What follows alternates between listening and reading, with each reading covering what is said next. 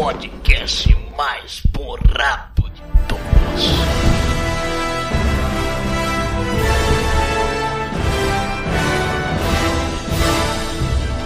Muito bem, meus amigos, sejam bem-vindos ao TarjaCast, o podcast do site tarjanerd.com.br. Hoje vamos fazer aqui uma pauta especial, um top 10 especial. Vamos homenagear uma lenda do mundo dos quadrinhos que nos deixou recentemente, Stanley Martin Lieber, ou simplesmente Stan Lee, o ícone da Marvel que nos deixou agora no mês de novembro de 2018. Mas esse não será um cast triste, né? Pois vamos sim homenagear sua obra e vamos eleger o top 10 personagens criados por Stan Lee. E compondo aqui a mesa hoje, eu, né, o Daniel, aquele host chato que sempre alardava para todo mundo quando Stan Lee aparecia nos filmes da Marvel. E aqui comigo também tá aquele que não é um super-herói, mas parece uma criação de Elseworld de Stan Lee, Luiz Nazi. Oh, cara, tudo bem, queridos e queridas? E tudo que eu tenho a dizer, muito obrigado. Vou me limitar a dizer só isso por enquanto. E aqui para fechar a mesa, ele que tem como maior desejo usar um óculos de lente aviador transition para disfarçar sua nareba, Raul Martins.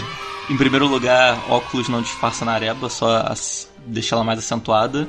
E, de acordo com Alan Moore, nós vamos falar hoje de um dos maiores autores da língua inglesa que já existiu. Olha, é verdade, né? Eu acho que na língua humana, né? Pode se dizer assim também. Né? Enfim, vamos aqui realmente falar aí dos top 10 personagens de Stan Lee e também falar um pouco da vida e obra desse que é o ícone não só da Marvel, mas de toda uma cultura de quadrinhos e de super-heróis aí. Então fique com a gente logo depois da nossa vinhetinha.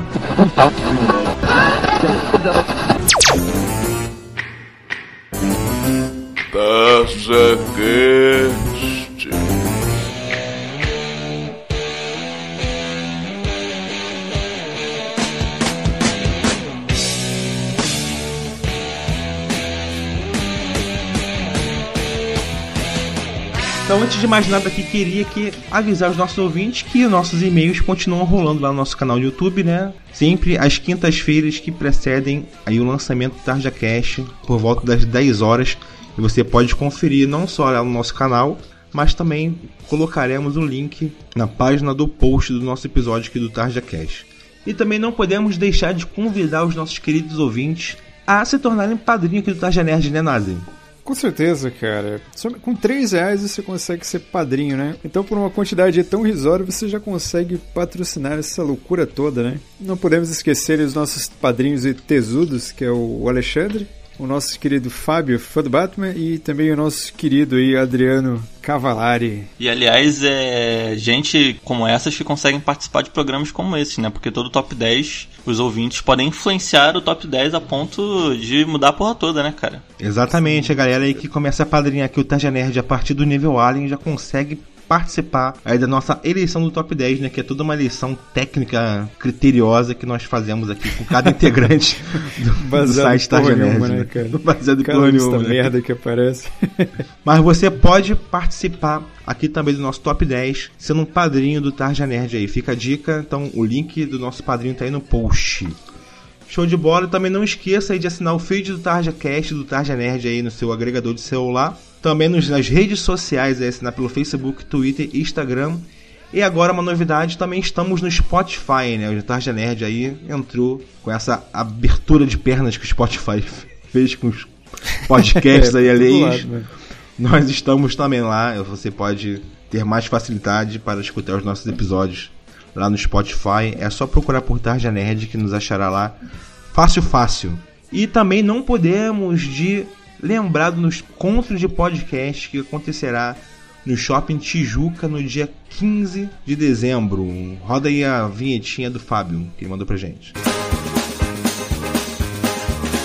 Vou interromper os avisos ou o podcast, ou seja lá o que você esteja ouvindo, rapidinho para passar uma informação muito importante. Eu sou o Fábio Franzoni, o host do podcast barra JabaCast lá da plataforma Ouvindo Podcast, e a Cal, que também é host do site. Estaremos no Rio de Janeiro, dia 15 do 12, das 11 às 16 horas, fazendo um encontro de podcast na praça de alimentação do shopping da Tijuca. Então você que gosta da gente, que quer conhecer a gente, vão ter vários podcasts que você conhece, o Frequência Fantasma, o Tarja Nerd, o Outcast, o Locadora do Trash, entre outros podcasts e podcasts estarão lá. Aguardo a sua presença, você que está me ouvindo agora. Vou pedir para o responsável deste podcast deixar o link e o nosso banner aí para você marcar sua presença lá no evento do Facebook. Então, aguardo você lá para a gente bater um papo, tomar um negócio. Aproveita que é na praça de alimentação do shopping. Aguardo você no dia 15. Vamos lá tomar uma cerveja, bater um papo, tomar uma coca, comer um hambúrguer, qualquer negócio, tá bom? Então, show de bola, galera. Se você quiser participar, conversar com a gente, participar de uma gravação ao vivo lá com a gente, com o pessoal do podcast, ou com outros podcasts irmãos aqui do Tarja Nerd, é só comparecer lá no Shopping Tijuca a partir das 11 horas da manhã para poder participar desse grande encontro de produtores e ouvintes de podcast aqui no Rio de Janeiro.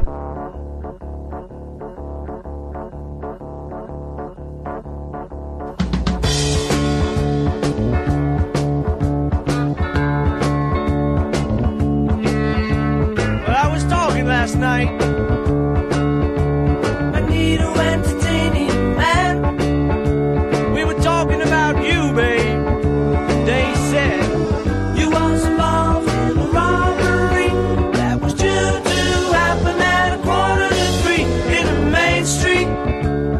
dia 12 de novembro de 2018, Stan Lee faleceu aí na Califórnia, nos Estados Unidos, aos 95 anos, né? E deixa como legado para toda a humanidade suas histórias, seus personagens e principalmente seus ideais.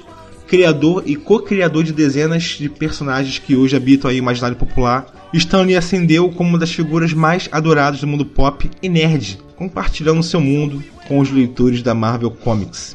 E seus últimos anos de vida aí foi sempre homenageado com participações especiais em filmes, né? Da Marvel e tudo isso que eu mais. queria saber, cara. Será que quando as pessoas assinaram o contrato, assim, pra fazer os filmes da Marvel, tinha uma cláusula que dizia que o Stan Lee tinha que estar em todos os filmes, cara? Ou é uma coisa que virou, começou assim de brincadeira e acabou virando uma marca registrada? Foi bem ocasional assim mesmo, cara. Acho que foi bem espontâneo, Foi, né? assim. Porque desde o filme de 89, lá do julgamento do Hulk, ele fez uma participação especial lá, ele fazia Cara, parte do júri. Filme triste, né, filme é realmente muito triste né? Mas ele começou suas participações especiais ali, né? E de lá pra cá. é, pode crer. Deu um, lógico que deu um salto temporal aí, ele não participou de alguns filmes bizarros da Marvel da década de, de 90 ali, né? Tem os- teve os Vingadores lá na década de 90, que nem bizarro. Nossa, cara, teve aquele Capitão América que ele desvia o míssil nuclear com o calcanhar, assim, que é demais. cara. Que é espetacular ali. Sim, então nesse ele não participou, mas depois ele voltou a participar no X-Men ali, no- já na década de 2000 já, né? É, entendi. Porque eu, eu, eu percebi que é independente do estúdio, né, cara, que tá produzindo o filme, é Marvel, o Stan Lee tava lá no meio É, sim. pra ser ali um, um easter egg, sei lá. Acho é Então, é, egg, eu né, estou porque- aqui com direto, falando diretamente com o próprio Stan Lee, ele já se declarou sobre isso. É, ele falou que ele fez essa participação Tá no numa Hulk, mesa né? branca. É, o que eu estou aqui, aliás, é bom falar logo que a maioria das informações que eu vou tirar vem do livro Incrível, Fantástico e Inacreditável, A Vida de Stan Lee, que foi escrito pelo Peter David, que é um puta roteirista de quadrinhos, e a ideia do livro é que é o próprio Stan Lee narrando a vida dele.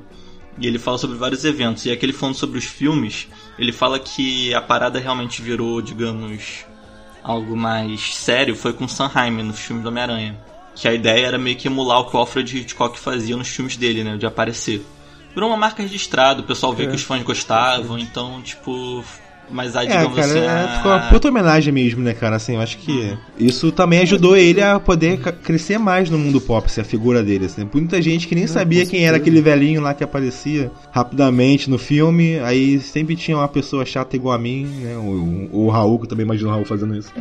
Eu falando, não, ele é o Stan Lee, ó, aquele cara ali é o Stan Eu Lee. não, porque eu odeio gente assim. E, e chega um momento, né, que de tanto você ver ele, você fica esperando aparecer nos filmes, né? Você fica ali, "Ih, caralho, será que ele vai aparecer em qual momento? Tanto é que eu fico imaginando como é que vai ser a segunda parte do Guerra Infinita, né? Vai ser uma.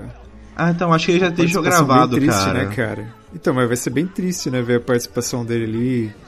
Sim, verdade. Mas acontece. É, vai ser uma grande e última homenagem aí, né? De repente pode até fazer uma coisa um pouco mais trabalhada ali, né? Por enquanto, o filme que ele participou foi desse filme do Venom, né? Que, por sinal, não honra tanto isso, né?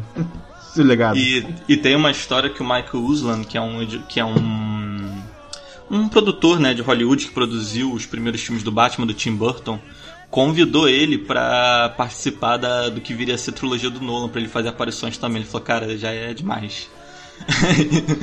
Aí já, já, tá- já tá virando bagunça. Mas ele falou que quase aceitou porque ele é muito fã do Batman e ele queria aparecer no filme do Batman, queria falar com o Bruce Wayne. Inclusive, ele, o Batman, que é um personagem que ele também já fez uma participação especial aí nas publicações da DC, né? Em que o Stan Lee reimaginava os, alguns personagens icônicos da DC. né? E fez algumas versões. A história talvez seja até não inte- muito interessante, mas até legal imaginar assim um- esse Elsie Road imaginado pelo Stan Lee. Pô, cara, de todas que ele fez dessa vibe, acho que essa foi que eu achei melhor, assim. Foi a. Apesar de ter uma aparência meio bizarra, né? E... É, cara, mas vamos, vamos desprender somente aqui o que ele fez da Marvel, né? Porque é, é o que nos interessa no Sim, fim cara. das contas aí, né? Cara, ele simplesmente participou aí na criação de dezenas de personagens, né? Eu digo participou porque ele realmente foi um participante da criação, né? Ele não foi um criador solitário, né? Ele sempre. Não, não digo que sempre, né? Que ó, um ou outro ele acabou inventando sozinho, mas a maioria dos seus personagens foi criado com uma coautoria, né? Principalmente dos seus desenhistas ali, né?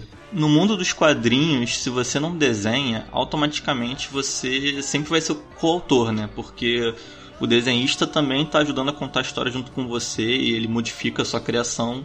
Então, assim, como ele não era um desenhista, basicamente acho que tudo que ele fez a gente pode falar que ele co-criou com alguém, porque ele nunca efetivamente desenhou e foi um desenhista. Então isso que eu queria até te perguntar, Raul. Ele nunca desenhou realmente ninguém, assim. Ele só Não, ele então, roteirista ele, apenas.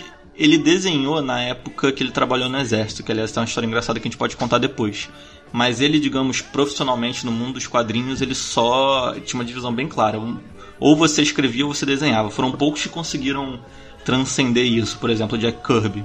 É, mas o Stan Lee, ele, o foco dele, ele sempre quis ser um escritor, na verdade. A gente até pode ir entrando um pouco na vida dele. O sonho da vida dele era ser um escritor e era escrever o grande romance americano. Pra quem não sabe, o grande romance americano é um termo que surgiu por causa do Moby Dick, que de tempos em tempos surge um livro nos Estados Unidos que define uma geração, ou define um período, define uma era, e isso é chamado de o grande romance americano. É, e geralmente os caras que escrevem esses livros que alcançam esse patamar viram tipo autores imortais, né? Autores que marcam época. e Seria ele queria tipo ser um Stephen desses King, caras. assim, cara. Não, eu acho que tá mais, cara, pra um. É, o cara do apanhador no campo de centeio. Umas coisas assim, É sabe? aquela. O cara que faz a obra-prima, assim. A, É, digamos o que Vinhas a... da Ira, coisas assim nessa vibe. Ele, obviamente, nunca conseguiu, né? Ele publicou livros e tal, mas ele nunca foi um escritor propriamente dito, né? Escritor de quadrinhos só. E isso frustrou muito ele, né, cara? Ele sempre teve uma frustração com isso. Sim, inclu- inclusive ele guardava seu nome original, que é o Stanley Martin Lieber. Ele sempre É. guardou esse nome para ser divulgado como autor de livros. E colocou esse pseudônimo, né, esse Stan Lee, para poder assinar os quadrinhos, né? Porque ele até achava os quadrinhos, numa certa época da sua vida, uma arte menor, né? Que ele, inclusive, teve até um, um- um momento na vida dele que ele repensou se valia a pena ou não continuar nos quadrinhos, né? Que ele se via... É, ele tinha É, não- vergonhinha, né? dele. Exatamente, ele, se vi- ele via muitas pessoas ao seu redor ali trabalhando com em funções que tinham um efeito prático ali na convivência dos, da sociedade, um médico e tudo mais assim. Ele se perguntava, né, o que, que ele fazia para ajudar o mundo. Mas na verdade, até chegar num ponto que ele realizou que ele entretia o mundo, né, e de certa forma ajudava muito mais do que um médico e outras coisas assim, né. Mas é, é legal de- deixar isso bem pontuado, né? Porque às vezes as pessoas vêm só pelos filmes assim e acham que, que ele não, não participava por trás, né? Mas essa ideia de, de ser roteirista dele é muito foda, né, cara? Porque assim, quadrinhos é uma mídia que precisa de um roteiro ali por trás, né? Na verdade, você precisa de várias pessoas trabalhando, né? Principalmente ali o, o roteirista, o desenhista. E, é uma maneira muito foda de você contar uma história, né? Porque assim, o- são mídias diferentes, o quadrinho e um livro, né? Um livro dá pra você trabalhar de uma maneira até mais extensa. O quadrinho, ele, ele tem uma obra de arte também vinculada ali à, à imagem, né? Ilustração. Então, acho que por isso que o quadrinho ele consegue ser mais, é... Não sei se imersivo é a palavra mais correta, né? Mas talvez mais lúdico.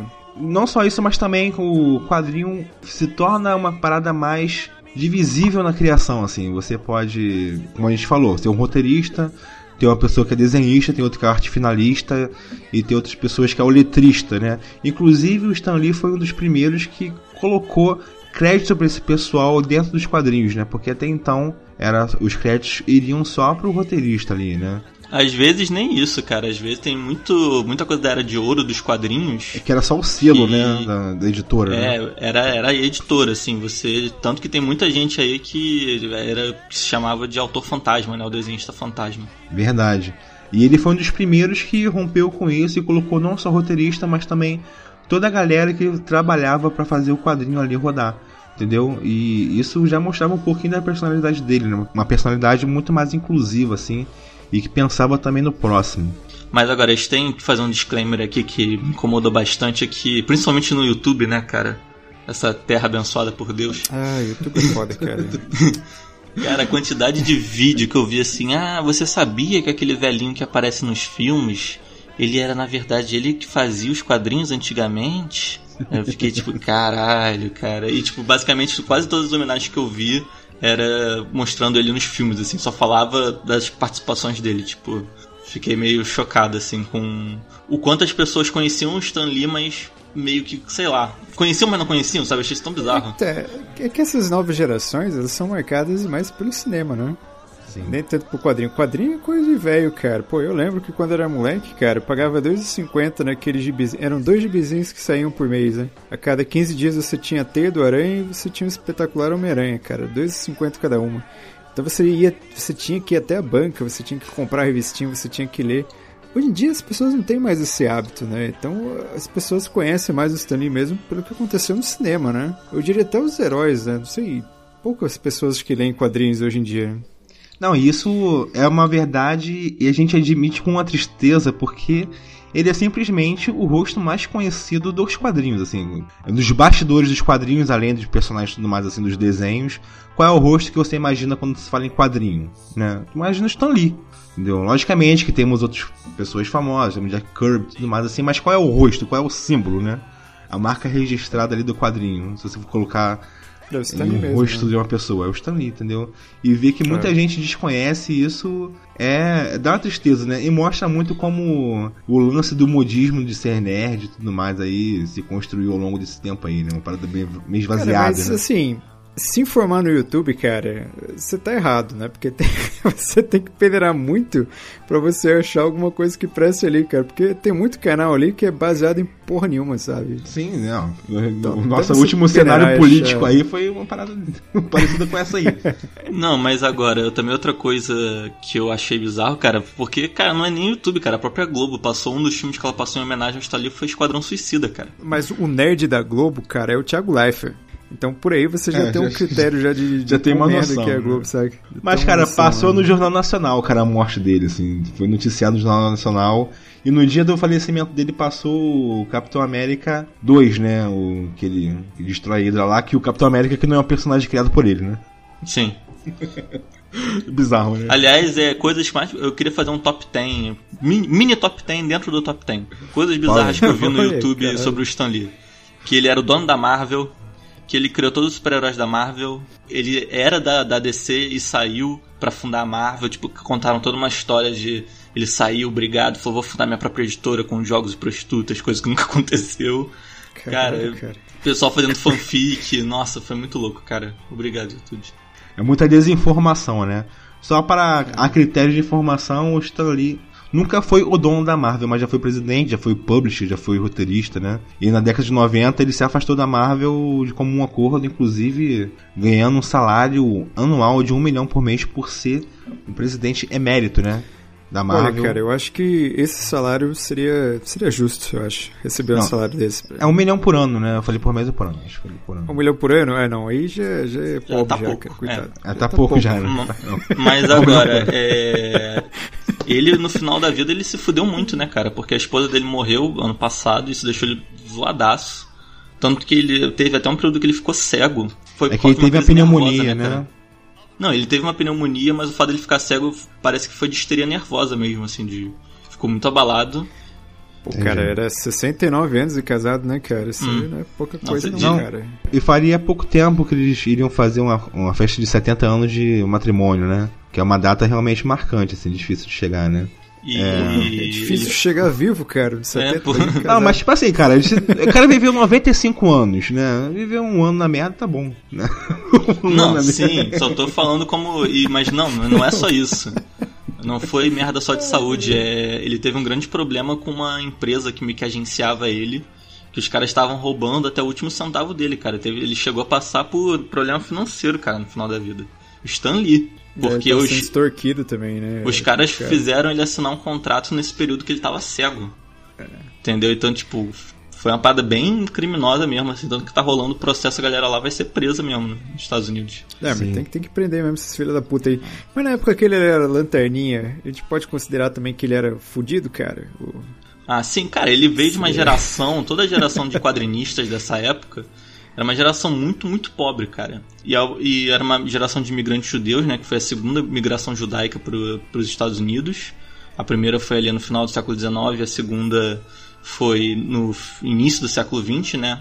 E justamente eles, os judeus conseguiram entrar no, no mercado editorial americano, né, nesse baixo mercado de pulp, quadrinho, porque eram um dos poucos imigrantes europeus que sabiam ler. Então eles meio que dominaram essa área, enquanto os italianos e os tchecos e outras coisas ficaram com outras áreas, os judeus se especializaram na, na parte editorial.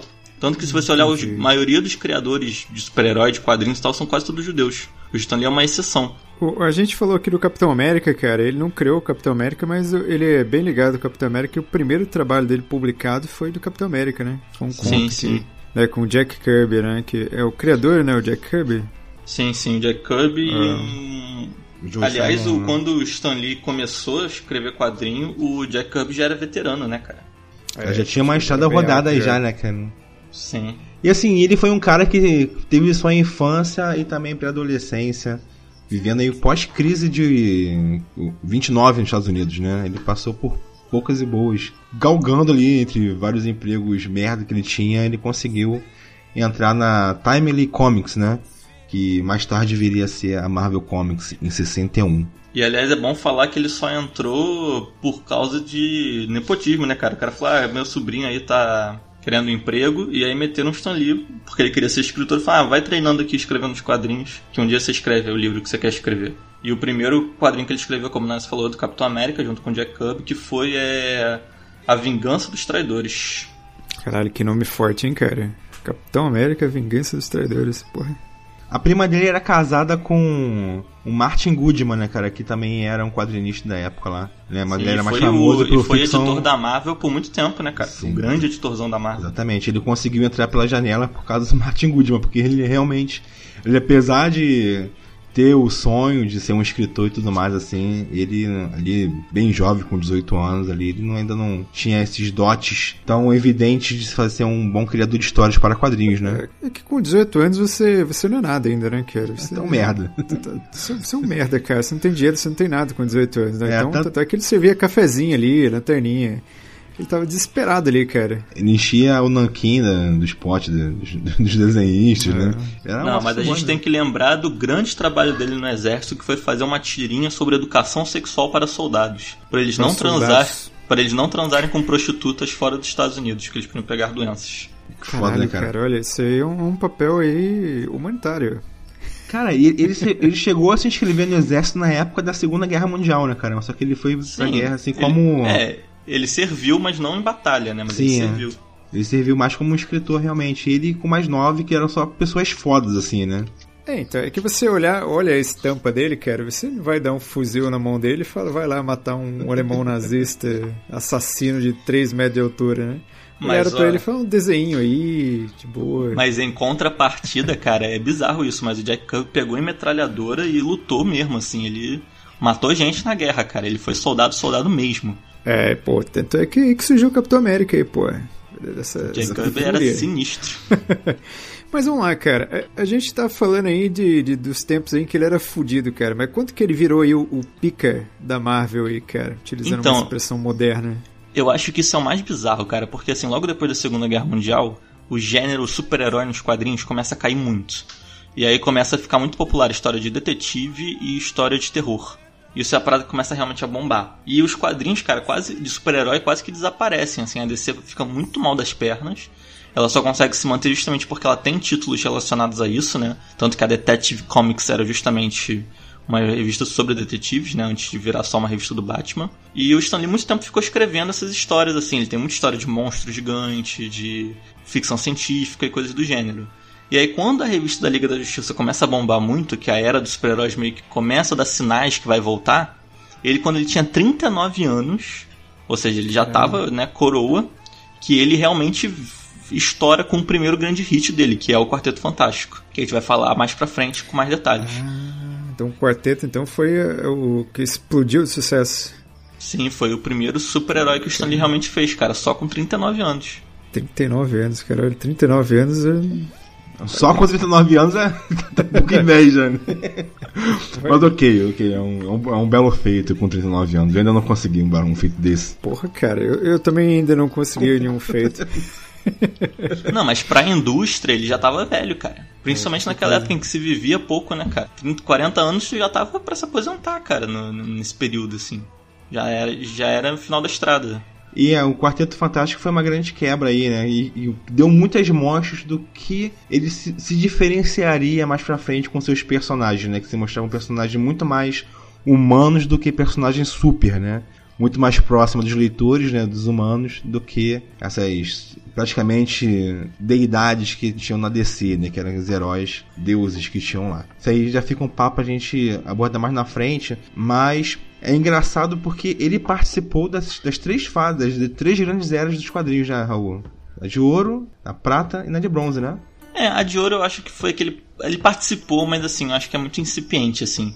Eu acho que o que a gente realmente pode dizer, tudo bem, ele participou da era de ouro, mas o que dá pra dizer é que ele, a, a relevância dele é tamanha que ele, de certa forma, fundou a era de prata. Eu acho que, vamos supor, no mundo maluco onde o Stan Lee nunca existiu, talvez os quadrinhos super-heróis ficassem estagnados pra sempre e virassem tipo um caso curioso do passado. Porque foi ele que fez a indústria de quadrinhos dar uma mexida e se reinventar. Ele e, obviamente, todo mundo que trabalhou com ele. Ajudou também a sair daquela questão da, da censura que rolava lá da mídia dos quadrinhos também, né? Por falar que os quadrinhos. Porra, Sim, cara, sim. olha, esse, esse, pô, você vê que o ser humano também, ele, ele tem uma maluquice assim que é cíclica, né? Porque você colocar os quadrinhos como corruptores da juventude, você tá de, de sacanagem, né, cara? Como se o quadrinho fosse transformar alguém em criminoso, fazer Mas, apologia cara, em relações contra... sexuais. Mas isso é o tipo de coisa que acontece direto, né, cara? Porque pô, a gente vive hoje isso muito, acho que com videogame. Hoje se fala também que o YouTube, né, que tá culpando o youtuber que brinca com massinha, falando que tá destruindo a infância do Brasil, sabe? É... É, cara, tem gente que tá falando que a né? punheta é. que até a própria punheta aí é causa de uma juventude É, deturpada é, aí, né? tua família, cara. A gente acaba Então, mas parece que parece que é um ciclo, né? Parece que vem esse ápice do moralismo, aí depois vê que dá merda e baixa a bola e fica todo mundo tranquilinho, e depois vem o ápice do moralismo mais uma vez, sabe? Aí depois volta. Parece que é uma coisa cíclica assim, né? Que que acontece de, de tempos em tempos. Hoje em dia é punhetinha, né? Que, que é proibido. Não é Ah, sempre, né? Mas... sempre, de tempos em tempos, a, a punheta é o inimigo do, do jovem. Já percebeu? Sempre cria um novo mito sobre a punheta, que ela, puta, você vai ter punheta, você morre, tipo, umas coisas assim. Por que a gente tá falando disso no episódio de Stanley, mas tudo bem, vai. Olha só, falando em punheta, cara. Eu demorei um tempo a dissociar a imagem na minha infância que eu tinha do Hugh, do Hugh Hefner com o Stan Lee, cara. Eu achava que era a mesma pessoa, assim, sabe? É Cara, verdade, né? Tanto que eles fazem uma piada disso no, no acho que no Homem de Ferro 2, né? O Tony Stark chama ele de Hugh Hefner. Acho que é o primeiro, não é? Que, era, que ele tá com um roupão, né? No meio do É, banhado. isso, isso mesmo, no É, primeiro. isso mesmo. Mas aí a gente deixa aí pra quando falar o nosso especial Playboy aqui, cara. Aí a gente aprofunda Mas mais agora, Promessa de- Você falou das três eras de quadrinho, né, cara? E ele, de certa forma, também foi responsável pela era de bronze, né? Porque muitos historiadores colocam que a publicação da primeira revista do Conan pela Marvel fundou a era de bronze nos quadrinhos. E essa revista basicamente só existiu por causa do Stan Lee, apesar dele não ter roteirizado, ele que arquitetou, ah, digamos assim, mexeu os pauzinhos na Marvel para essa revista sair. E, enfim, se a gente precisar, mais tarde a gente fala disso se der tempo. Show de bola. Então vamos pro nosso top 10. Sim! Top 10. Vamos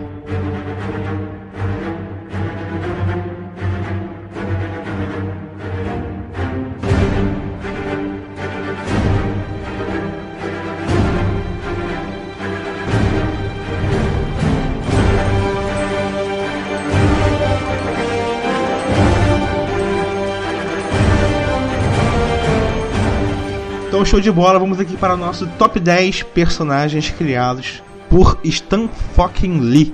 É, a gente tem que explicar pro público como é que é que surge a lista. Então manda ver. Como é que a gente elege nosso top 10? Bem, nós reunimos o Grande Conselho dos Anciões, que são basicamente é Nazi, eu, Daniel, Bruno e mais alguém que a gente considere que faz parte sempre dos casts que manja do assunto.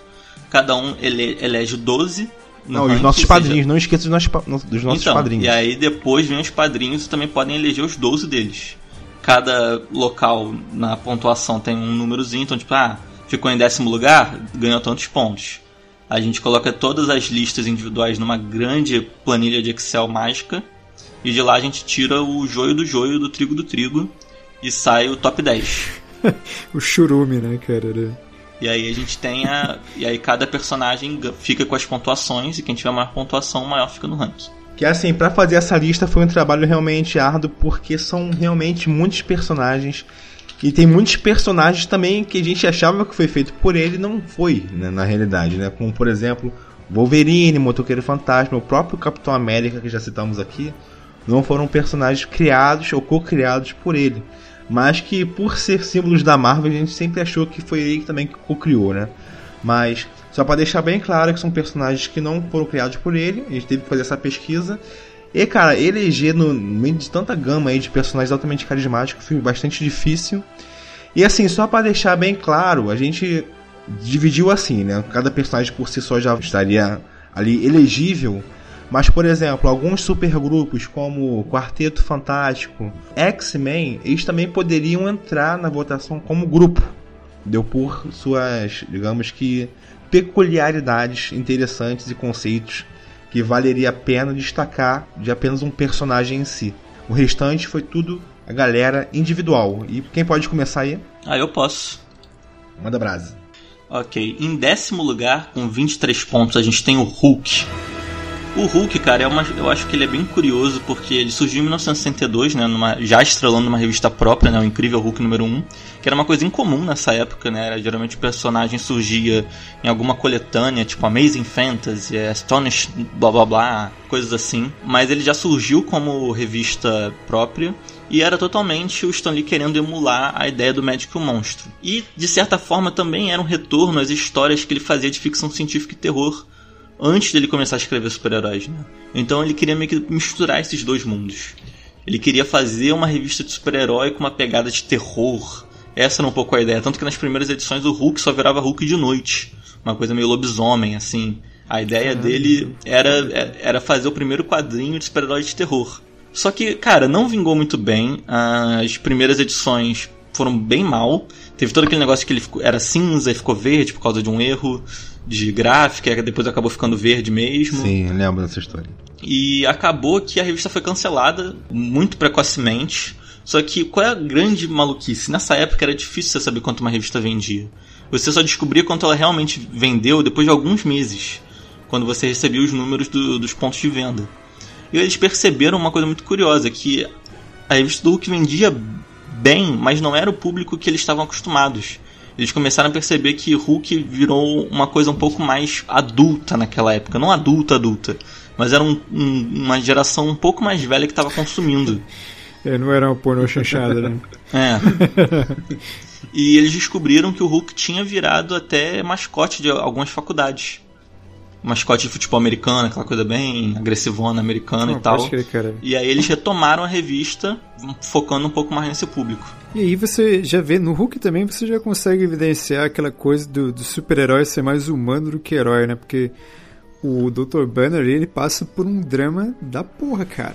Cara, Pô, o é- Hulk, é um- cara, ele, ele quase beira não ser um super-herói pra mim, cara. Pra mim, acho que ele é tipo um cara que, que está dentro de um universo de super-heróis e tal, mas se você parar pra olhar o Hulk individualmente, cara, ele Ele é não um é caos. muito heróico, Ele, né, ele é um cara? problema, né, cara? É, ele é mais um momento problema. ele é tratado com problema. Naquele quadrinho Supremos, cara, que acho que foi a última coisa que eu li de quadrinhos na minha vida. Na minha vida, eu até parece que eu vou Porra! é, Supremo, do quadrinho que saiu quase há 20 anos atrás, mas tudo bem. É, então, pra você ter uma ideia de como que eu tô atualizado no quadrinho, né, cara? Ele é o tempo todo tratado como se fosse um problema mesmo, né? Naquele. É, naquele, tem uma saga do Hulk também que é fenomenal, que é Guerra Mundial Hulk, o planeta Hulk, se eu não estiver enganado, É. em que ele é jogado pra fora do planeta e cai em outro território lá, pô, ele é o tempo todo um problema mesmo, né? Ele não é encarado como um herói. Eu acho que só no, no Marvel, né, do cinema aí, que ele é mais tratado aí como um herói, né? O pessoal gosta. Sim, cara, ele é como se fosse um acidente natural, assim, ele é visto como um furacão chegando na cidade, sabe? Assim, É, não tem ele é tipo o consciência. Felipe Melo dos Vingadores, sabe? Não, sabe o que ele me lembra muito? Ele me lembra muito Godzilla, sabe? É tipo. Ele é um problema e tal, aí depois começa a virar meio que amigável, o pessoal começa a ver ele lutando com outros monstros e tal, aí vira tipo. É um as pessoas começam a anti-heróizinho, gostar é, é um, é um protótipo de anti-herói ali, né? É, É, é, é um difícil, cara. O Hulk é difícil de, de encaixar assim, né, cara? É bem bizarro se pra pensar o Hulk. Tá só lembrando que ele foi uma cocriação com o Jack Kirby, né? Não sei se tu falou Sim. Ah, anteriormente. sim, sim. E rendeu aquele seriado da década de 70 ali, que era incrível, né, cara? O Lou Ferrigno? Que tinha o nosso querido Lou Ferrigno, é. que tinha até um finalzinho triste, né? Dele andando na praia tocando uma musiquinha triste. Aliás, é, esse seriado foi o, o principal responsável por o Hulk ter revista própria por muito, muito tempo aqui no Brasil, cara. Coisa que se a gente parar pra pensar é muito bizarra, porque É. ter uma revista própria no Brasil é difícil, cara, porque os números não são tão expressivos assim. E, a- e até lá nos Estados Unidos o Hulk não é um dos personagens mais populares, né, cara? É, podemos considerar que é o primeiro herói da Marvel que fez um sucesso nas, nas telas, né? Na TV. É, se a gente desconsiderar aqueles desenhos desanimados, acho que é, sim. aquele seriadinho lá, eu acho que não tinha nenhum outro na época parecido, né? Com, com o Hulk. Na época não, E rendeu 70 vários filmes da sessão da tarde também, né? Hulk vs Thor, tinha uns crossovers ali Tinha bizarrice ali, lá, né? Bizarrice.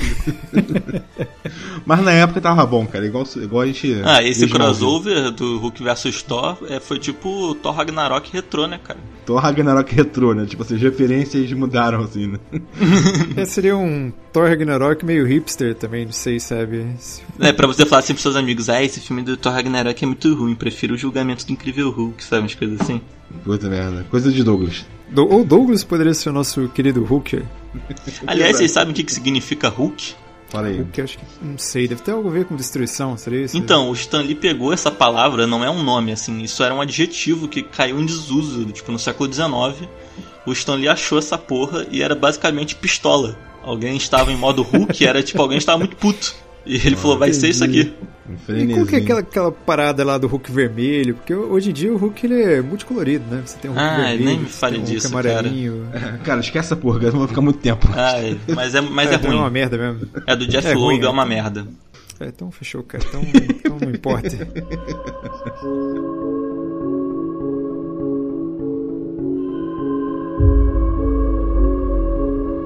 No nono lugar, temos aqui o nosso. Deixa eu pegar a pauta aqui, achei. No nono lugar, nós temos aquele herói que foi o responsável. Ele também é da década de. Na verdade, é da década de 60, né? Ele é de 63 e responsável por trazer aí a magia negra para o mundo da Marvel. Então, Stan Lee e o Steve Dicto. Dic, Dito, Dicto, sei lá, foda-se o nome desse cara. Steve Ditko. Ditko. Di- Eles são Ditko. responsáveis. Ditko. Ditko, O. Steve Dito, pronto, Steve Dito. Didico, fechou. Didico. Eles foram responsáveis aí por criar aquele personagem ali que seria aí o mago supremo do universo Marvel aí, que seria o nosso querido Doutor Estranho, né, que apareceu pela primeira vez lá na década de, de 60, né? Sendo aí relacionado muito à questão do ocultismo, né, da magia, que é uma coisa que não era muito abordada aí no, no, no universo Marvel aí, né? Então, nosso querido Dr. Stephen Strange, ele era um neurocirurgião, passou por um acidente em que ele não poderia mais usar as suas mãos, e ele acabou apelando aí para forças sobrenaturais aí para recuperar o seu poder, mas além disso, ele acabou se tornando aí um grande mago, poderoso e hoje conhecido aí pela estampa de Benedict Cumberbatch. Mais um personagem quebrado aí, como a gente falou do Hulk, né? O Bruce Banner ser uma pessoa quebrada aí e viver naquela dualidade. A gente vê um outro tipo de trauma nesse ser, né? Que é o trauma de você ser um médico e não conseguir mais é, executar o que a sua profissão devido né, aos problemas com as suas mãos e tudo mais. Isso gera todo um conflito nele. Que ele acaba se abrindo pra magia, né? E é interessante que ele é um personagem que vai trabalhar com parte dos multiversos, né? Da magia, do misticismo. Hum, macumba. Com a macumba, né? Feitiçaria. Cara, então, falando mais precisamente, a primeira aparição dele foi em Strange Tales 110, é, que era bem aquela coisa de você testar o personagem antes de ganhar uma revista própria, foi em 1963. E a ideia de, tipo assim, o Stanley virou e falou: temos que fazer um personagem místico. porque tava tendo a onda da Ocidente redescobrindo o Oriente, aquela invasão do Ocidente, de- da cultura ocidental. De tempos em tempos isso rola, né? E isso estava reacontecendo nos anos 60 também, tudo, muito daquela coisa da cultura hippie. E o Stan Lee, apesar de ele ser um grande roteirista, né? Eu acho que ele era ainda melhor como um editor. Ele sabia olhar para o mundo e enxergar tendências. Então às vezes, ele nem tinha uma ideia para um personagem, mas ele falou assim, cara, a gente tem que aproveitar essa tendência.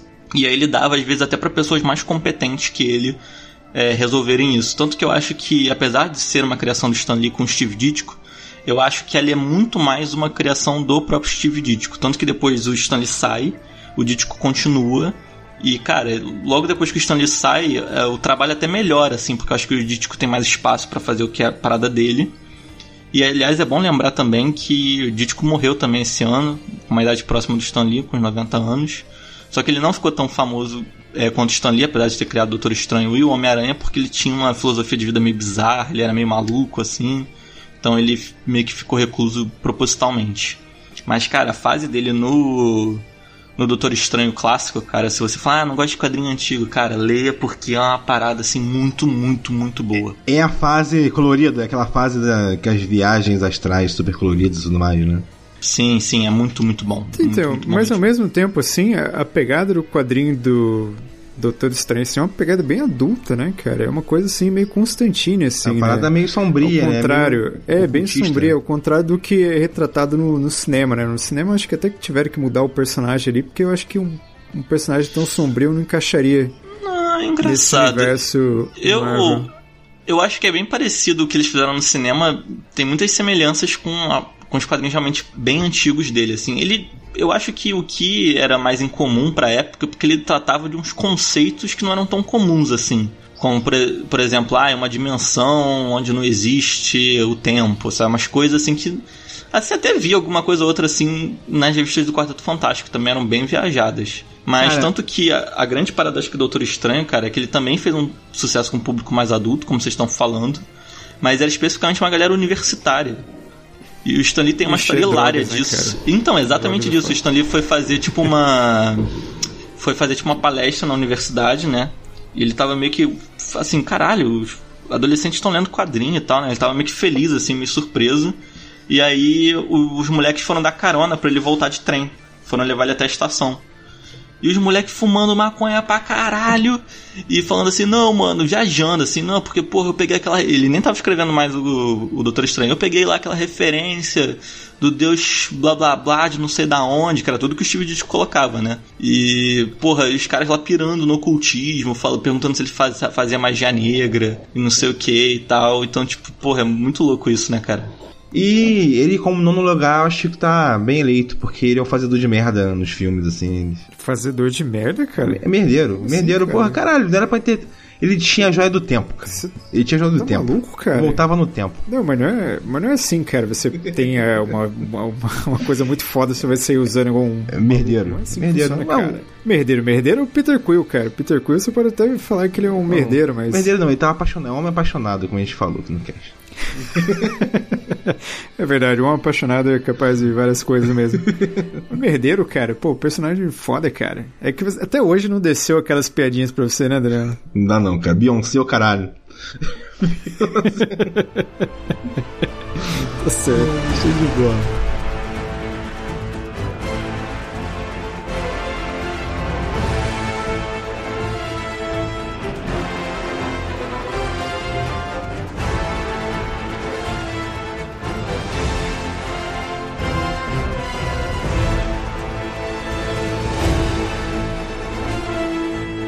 E o nosso oitavo lugar aqui da lista dos nossos personagens criados por Stan Lee está o nosso querido Professor X, Charles Xavier, o líder da equipe dos mutantes dos X-Men, né, cara? Criado aí por Stan Lee e Jack Kirby em, em 1963, né? Ele surgiu junto, logicamente, com a revista dos X-Men, né? Que é do grupo de mutantes que nós, sem querer dar spoiler da nossa lista, né? Mas vamos guardar um pouquinho do conceito para falar mais à frente. Né? O Xavier, que é o líder de- desses mutantes dos X-Men, e é tido como o mutante mais poderoso é, da Terra, né, cara? Um, um homem com poderes psí- um mutante com poderes psíquicos, poderia ler mentes, controlar objetos com a sua psicocinese, né, cara? Acho que é uma das figuras mais conhecidas aí também da, da Marvel, né, cara? Um coroa careca em cima da sua cadeira de rodas com a roda fazendo o formato de um X de X-Men. Esqueceu de falar que ele é coxinha, lembra? Que a gente É verdade, é coxinha. ele como coxinha.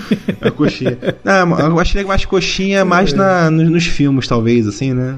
O Patrick Stewart É, ali, verdade, né? né? Caralho, o cara abre a mansão dele, dá escola de graça pros malucos e o cara é coxinha. Porra, ok.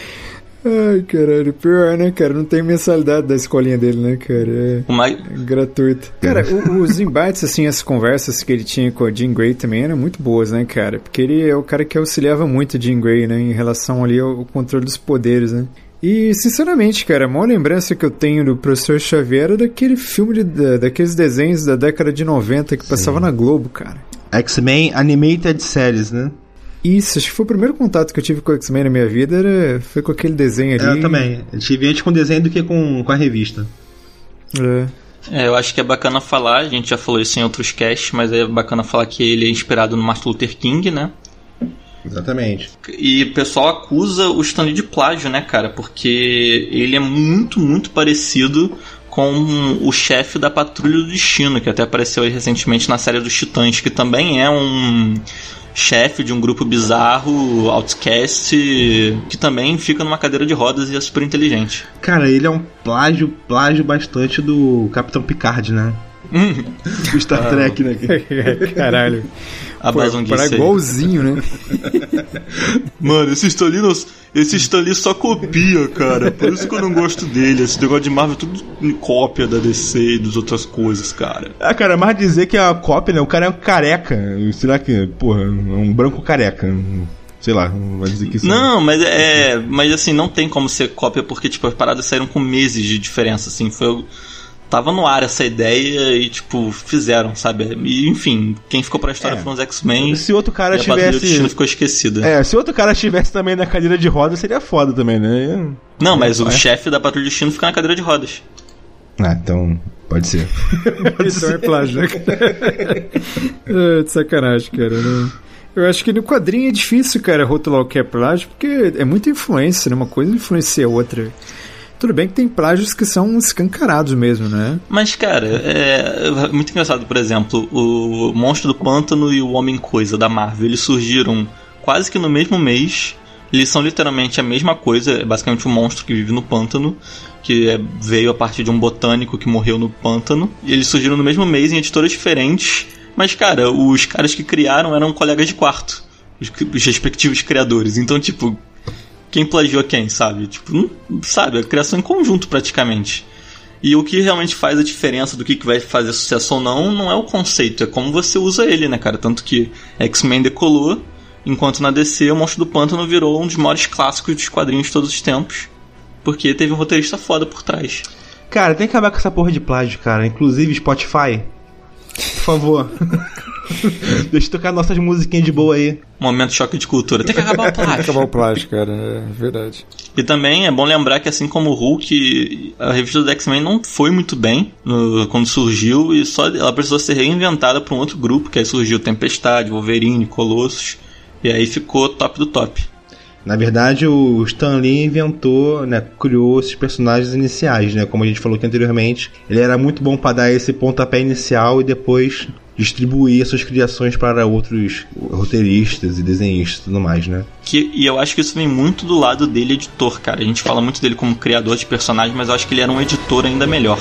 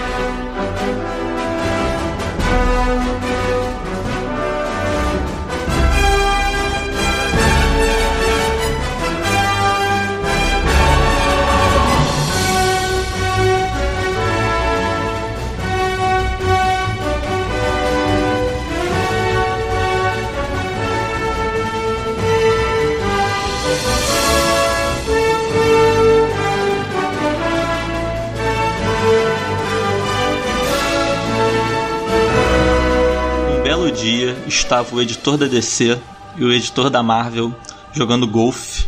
Editor da DC vira e fala: Porra, tô com um título lá chamado Liga da Justiça, tá vendendo pra caralho. Martin Goodman voltou pra editora, virou pro Stan Lee: Faça um grupo de super-heróis agora pra competir com essa Liga da Justiça aí. E aí surge Quarteto Fantástico. Cara, o que, que o Stan Lee fez? Ele, se você parar pra pensar, o Quarteto Fantástico é uma coisa perfeita que é a transição dos quadrinhos de ficção científica e terror da era anterior, com misturando com o que viria a ser os super-heróis da Marvel. Porque o Quarteto Fantástico, ele, antes de eles serem super-heróis, eles são exploradores. E, e eu acho que isso que é o mais maneiro dele, né? Também tem a parada da família, que eu acho foda. Mas eu acho que tem muito isso, assim. Você pode fazer qualquer história que você quiser com o Quarteto Fantástico. Não precisa ter um super vilão. Você pode fazer eles explorando um- uma outra dimensão, qualquer coisa do gênero, que você já tem uma história legal. Só um detalhe que é o quarteto tá no nosso sétimo lugar, né? Que tu esqueceu de falar aí. Exato, com 28 pontos e meio. E, cara, e agora uma história mais, mais bizarra ainda é que ele meio que também deu uma plagiada numa criação do próprio Jack Kirby, que ajudou a criar o quarteto com ele. Que são os Desafiadores do Desconhecido, que era um grupo da DC que fazia exatamente a mesma coisa, só que ele caiu totalmente no esquecimento. É, no caso não foi plágio muito porque o Jack Kirby tava na participação junto, né? Foi tipo uma inspiração Sim, mais sim. no caso, assim. Porque antes do Jack Kirby trabalhar pra Marvel, é sempre bom lembrar que ele ficou muito tempo na DC. É, e, cara, foi muito louco porque ele, tipo, fez um mashup de várias coisas. Ele pegou essa ideia dos desafiadores do desconhecido, que é uma ideia bem do Pulp, assim, né? De, ah, vamos investigar o investigável, blá blá blá. E reciclou o Tocha Humana, né, cara? Que era um herói, foi considerado o primeiro super-herói da Marvel, que era o Tocha Humana Android. Ele só pegou o conceito e aplicou e mudou, né, a, a vibe do Android e tal, não sei o que, modificou pra ser o Tocha Humana do quarteto. Entendi. O Johnny em si é a criação dele com o Jack Kirby, né? O Johnny, Sim, sim. Johnny Storm, né? E, cara, é, hoje o pessoal fala, ai, eu não sei por que, que a Fox insiste em fazer filme do Quarteto Fantástico, o maior grupo sem graça. Cara, quem fala isso está cuspindo no túmulo do Stanley, do recém-túmulo do Stanley. Porque, cara, Ainda fresco, né, cara? Ainda... é, Ainda fresquinho. Houve uma época, cara, que Quarteto Fantástico vendia mais do que a Times. Era considerada a maior revista de todos os tempos. Quarteto Fantástico, por muito tempo, era tipo das paradas mais populares que se tinha nos Estados Unidos. Cara, eu acho que a melhor metáfora que a gente pode fazer é que eles eram os Beatles dos quadrinhos. Quarteto Fantástico era uma parada muito grande, cara. É, cara, é que a imagem dessa geração fica arranhada por causa dos filmes que se foram bem merda, né, cara? Talvez agora, né, voltando pra Marvel aí, possa dar um caldo aí bom, cara. Sim, né? A imagem fica sempre no mais recente, assim, que é os filmes, assim, né? Que muita gente só acompanha os filmes. Mas o Quarteto Fantástico realmente marcou uma época, cara. E como a gente já falou anteriormente, foi a primeira grande criação aqui do Stan Lee. E que fez muito sucesso devido a se, se passar numa, digamos que, dinâmica familiar, né, cara? Que até então não era tão comum nos quadrinhos de super-heróis ali, né? Um, um grupo aí de. Né, um casal, um irmão e um. Acoplado, né? Não sei Um muito cunhado. bem. O coisa é o famigerado cunhado. Um acoplado é foda. É um Cunhado, se fosse bom, não começava com cu, né, cara? Um cunhado. que pariu, o momento piada de tiozão, né, de churrasco. É, mas é o seguinte, cara, e essa dinâmica familiar, né, como o Raul mesmo falou, podendo causar até histórias sem um vilão ali real na história ali, né, mas um conflito entre eles, né, uma briga de casal, as provocações entre o Coisa e o Johnny, né, uma briga entre irmãos, já eram coisas assim que geravam histórias e que principalmente geravam é, uma empatia com o público, né, porque eles ali viam um relacionamento em que eles também faziam parte em suas vidas reais né, cara, relacionamento familiar. Isso é, aproximou muito esses heróis do seu público. E é bom lembrar que, graças ao quarteto, é que o universo Marvel, como a gente conhece, existe, né, cara? Tudo surgiu em torno do Quarteto Fantástico. Tanto que uma das paradas que eu acho mais irônicas hoje em dia é que o- na primeira história dos Vingadores, eles só se reúnem porque o Quarteto Fantástico estava ocupado fazendo coisa mais importante. E aí eles têm que se unir pra deter o Hulk lá que tá dando um chilique. Sim, no começo dos Então- Vingadores, o Quarteto Fantástico era o maior grupo ali da. Sim, os Vingadores eram série B total, assim. E isso também é outra marca, né, do, do universo aí criado pelo Stan Lee, que todos os heróis, assim, eles sempre coabitam o mesmo espaço, né? Ao Verdade. contrário do que você tinha, por exemplo, na DC, né, que você tinha cidades pra cada personagem, tipo como se cada personagem tivesse uma jurisdição, sabe? Jurisdição, difícil falar agora. É, Não, é tanto que o, eles- o, o caso mais famoso, que o pessoal tirava sarro já na época, era o caso de Atlântida, né? Que isso até virou piada interna do, entre os roteiristas, porque na revista do Aquaman tinha Atlântida lá do Aquaman, só que na revista do Super-Homem ele ia lá e encontrava outra Atlântida que não tinha nada a ver com o Aquaman, sabe? Eram coisas muito malucas. É, o que gerou vários ter- várias terras, né? Várias coisas aí da DC mais pra frente, que depois Sim, só foi corrigir na crise das infinitas Uma guerras. putaria da Sim. porra. é. Mas aí, quando a gente Mas também na Marvel sempre DC se passa em também- Nova York, né? Sim, é o carinho que o Stanley tinha pra sua cidade ali, né, cara? Destruindo todo dia, né? Bem interessante.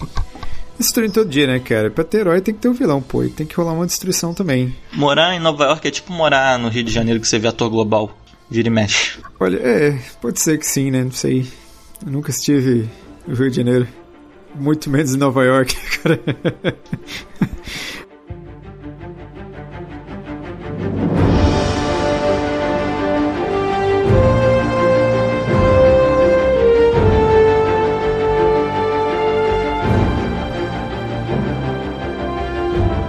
Então no próximo aqui, no sexto lugar, compactuando aí com a tese do Raul aí, que o Quarteto Fantástico tem um universo espetacular.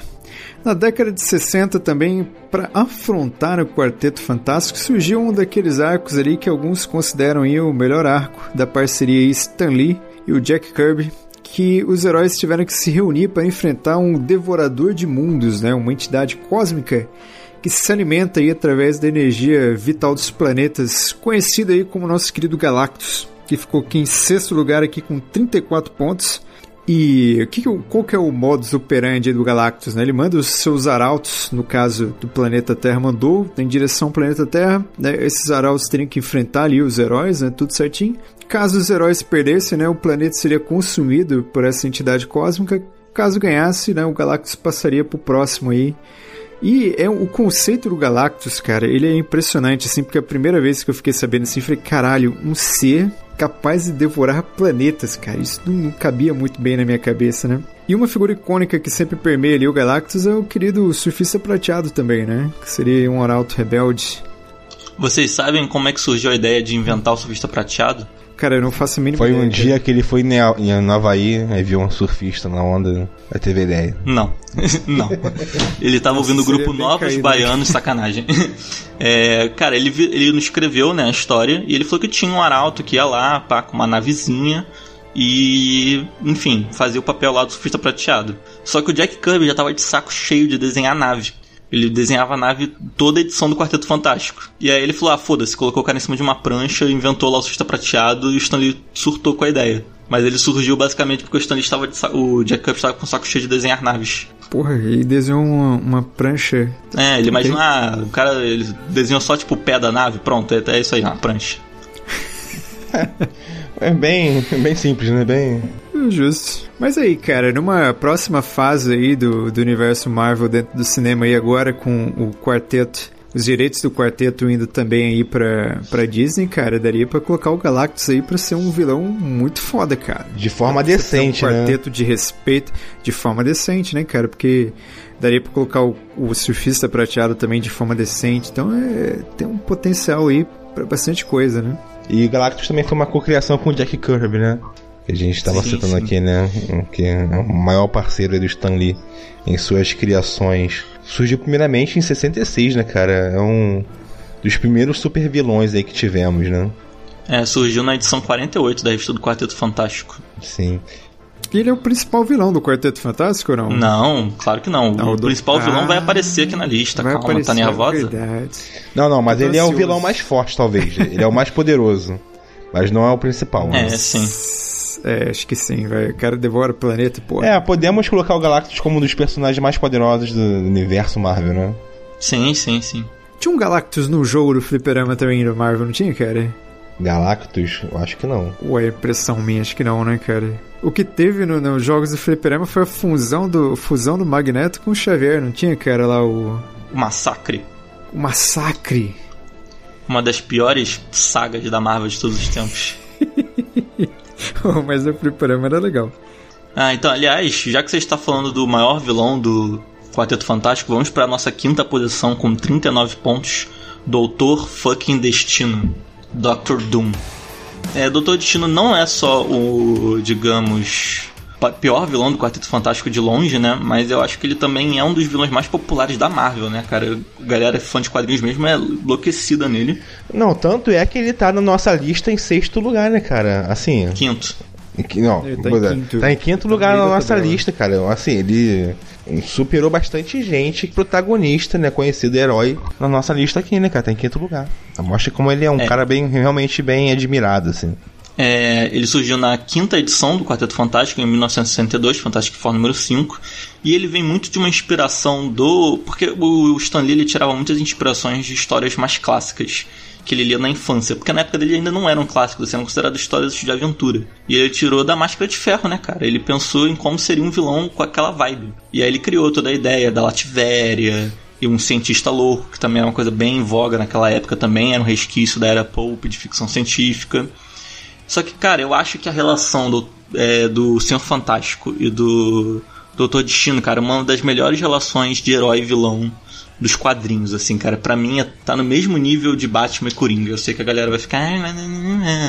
Mas, cara, tem umas histórias deles dois, assim, sensacionais. E eu acho que tanto da ideia de um participar da criação do outro, né, cara? Eu acho que isso é muito maneiro. É aquela ideia de que um é meio que depende do outro existir para continuar agindo, né? Para continuar evoluindo. Um empurra o outro pra cima, o outro empurra o outro pra baixo. O- e, e o Doutor Destino culpa a cara dele deformada, ele culpa o Reed Richards, né, cara? Porque eles se conheceram na faculdade e rolou uma treta em relação a essa máquina que fudeu a cara do Doutor Destino. E o Doutor Destino ficou culpando o Reed Richards pra sempre. E ele meio que é uma vibe que ele deveria viver a vida que o Reed Richards está vivendo. Entendeu? Como se o Reed tivesse ah, um recalque, olha. isso. Mas segundo o grande filme da Fox, foi aquela viagem Não, não foi. universal espacial que eles fizeram. Não. Cara, aquele filme consegue ser muito errado, né, cara? Muito merda. Não- Ele queria pegar a Jessica Alba. É. E ainda tem a parada dele ser mago, né, cara? Isso eu acho muito irado. Aliás, eu indico a história dele com o Doutor Estranho, que é muito boa. E tem um background, assim, bem grandioso, assim, da, da, da Lativéria, da mãe dele também, né? Dele ser um Sim, que a mãe dele tá no mago. inferno, assim. Ele tem bastante pano pra manga aí de história, né? Ele é um dos realmente vilões mais bem trabalhados aí do, do universo dos quadrinhos. E mais um do que foi porcamente feito aí nos cinemas, né? Inclusive, Porra, eu, eu odeio aquele ator, cara. Aquele ator lá que fez o Nip Tuck. Puta, cara, que seriado bosta também, cara. Puta que pariu. Eu já ficava com raiva dele só por aquela cara. E sem contar nesse último filme, esse de 2015, né? Ele era um hacker de internet. Não, pois é, ele era cientista da internet, era tipo pirula, assim, né? Sim, ele era o Pirula, exato. Se o Pirula fosse do mal. Não, e ele ficou com a aparência pirula, bizarra assim depois, ser- né, cara? Se fosse o Pirula, eu acho que seria mais legal, cara. É, eu também Pegar aquele atorzinho lá.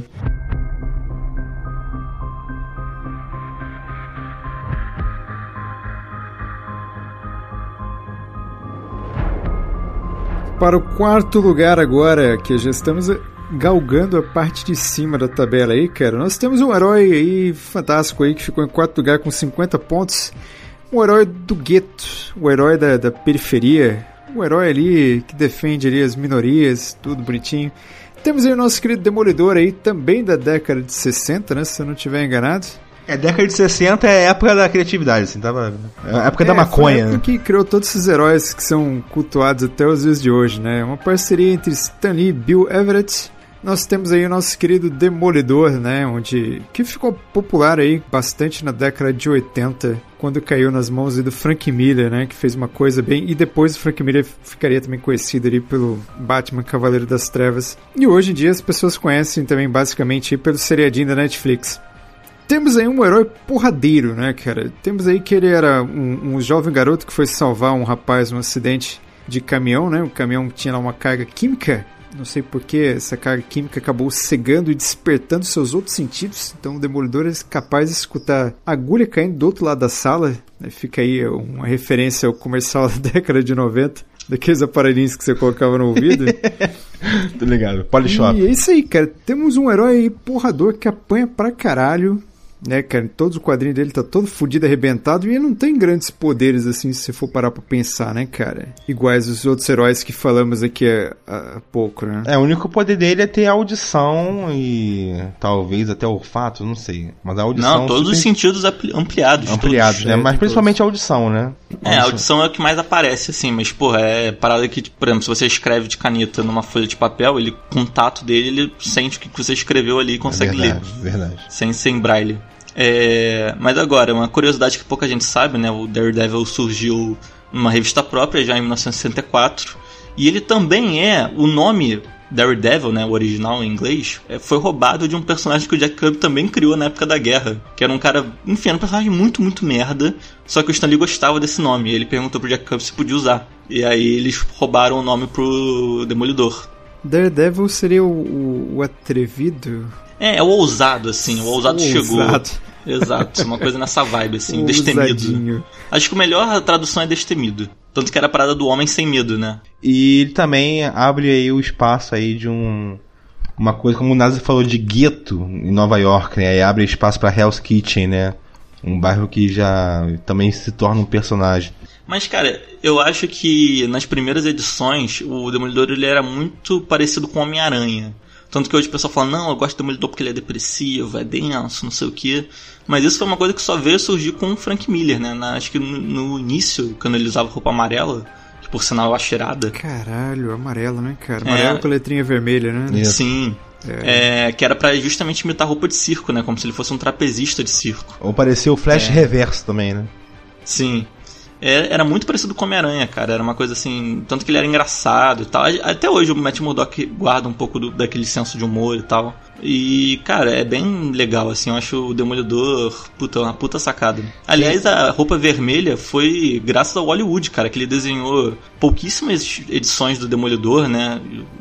É, desenhou e escreveu. O Hollywood é um puta roteirista no mundo dos quadrinhos, puta desenhista. E ele é, teve uma briga seríssima com o Stan Lee, mas conseguiu deixar esse legado aí da roupa vermelha. Pô, mas a roupa vermelha faz todo sentido, né? Porque ele tá o tempo todo ensanguentado, né? O Demolidor, cara, que se fosse roupa Não, eu acho que era mais dele, a parada do demônio, né? Dá muito certo, né? Mas aí, cara, ele é um herói aí, dentre aqui o que a gente falou, ele é extremamente religioso, né? Ele é uma figura bem pe- pegada, assim, aos dogmas, né? Que Acho que até na série traduz isso muito bem, né? Ele é bem coroinha, assim, católico, né?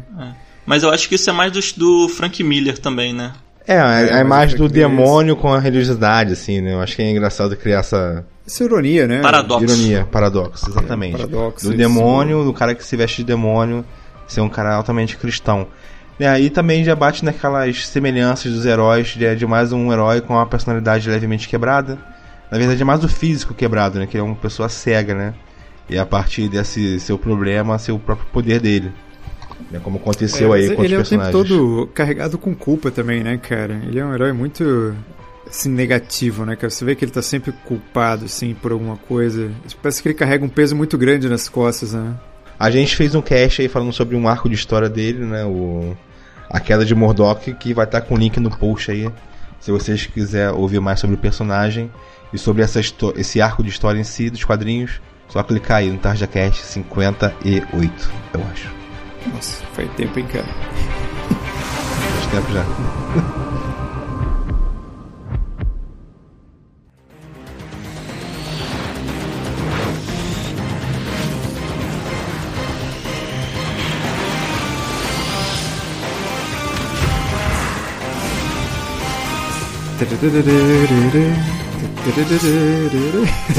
cara? É legal. E agora então vamos entrar no nosso top 3, né, cara? Nosso. Agora é a nata dos personagens do Stan Lee.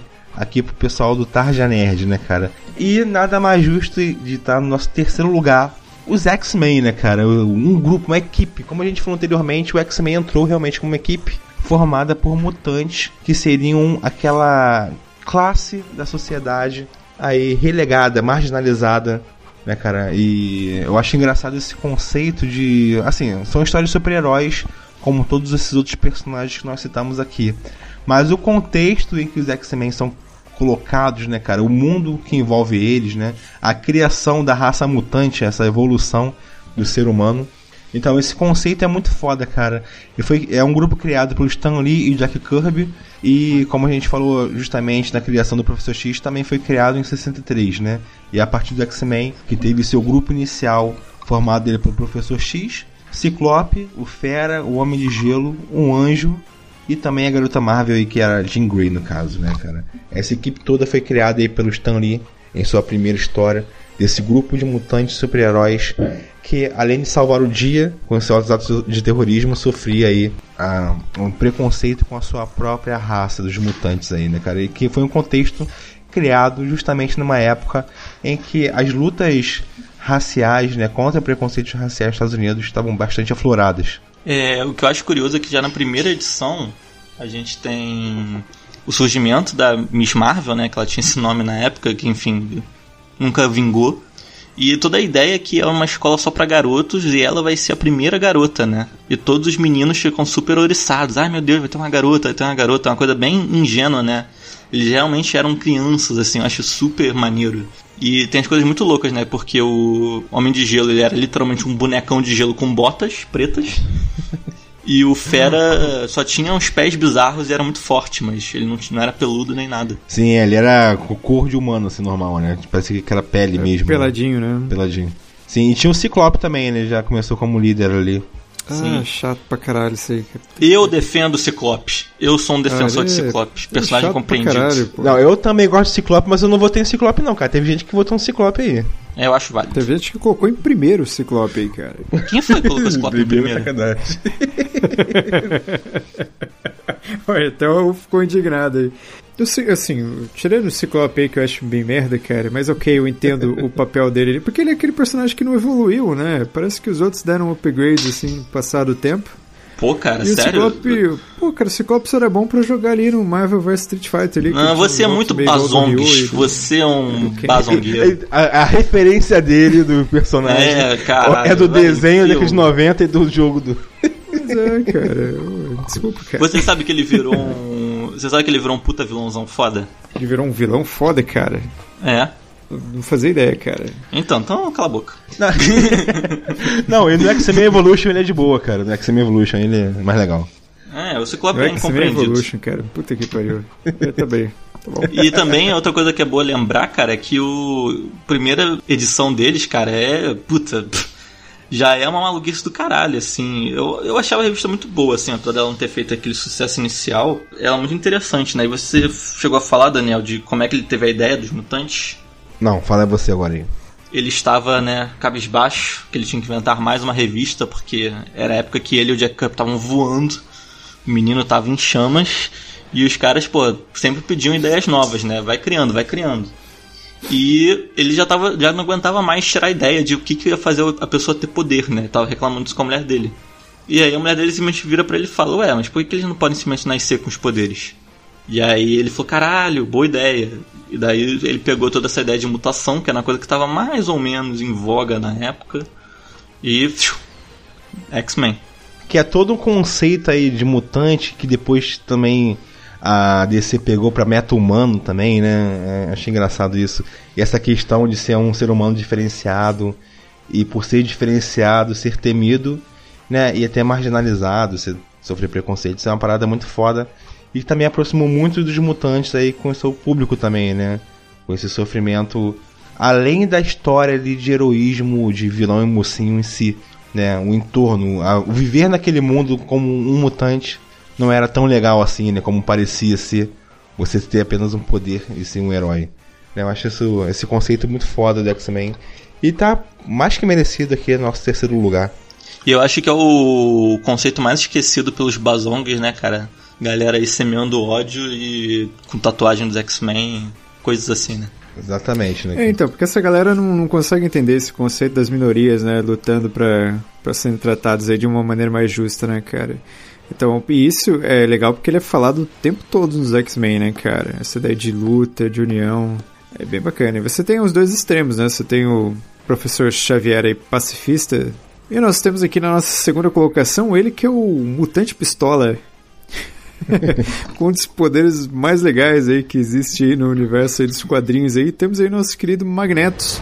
Né, que ele seria aí também esse, ele também tem essa questão das minorias, só que ele é a favor aí de, de que os mutantes aí se tornem, que, que submetam, né, a humanidade aí e exerçam aí o poder aí sobre a face da Terra, né, cara? Então, segundo lugar aí com 70 pontos, temos aí o nosso querido aí Magneto, que tem um pezinho também lá na Segunda Guerra Mundial, né, cara? Polonês lá nos campos de concentração e é um personagem extremamente carismático e as pessoas gostam também pelo cinema também, né?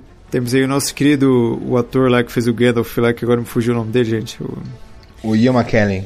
Isso, Ian McKellen. Temos também o nosso querido Fassbinder aí. Temos, temos aí, né, que também é da década de, ses- de 60, como todos esses heróis que foram apresentados aí. Também é uma parceria entre Stan Lee e Jack Kirby, que como já foi falado aí, eles estavam aí com um pau duraço e produzindo super-heróis aí a rodo. Sim.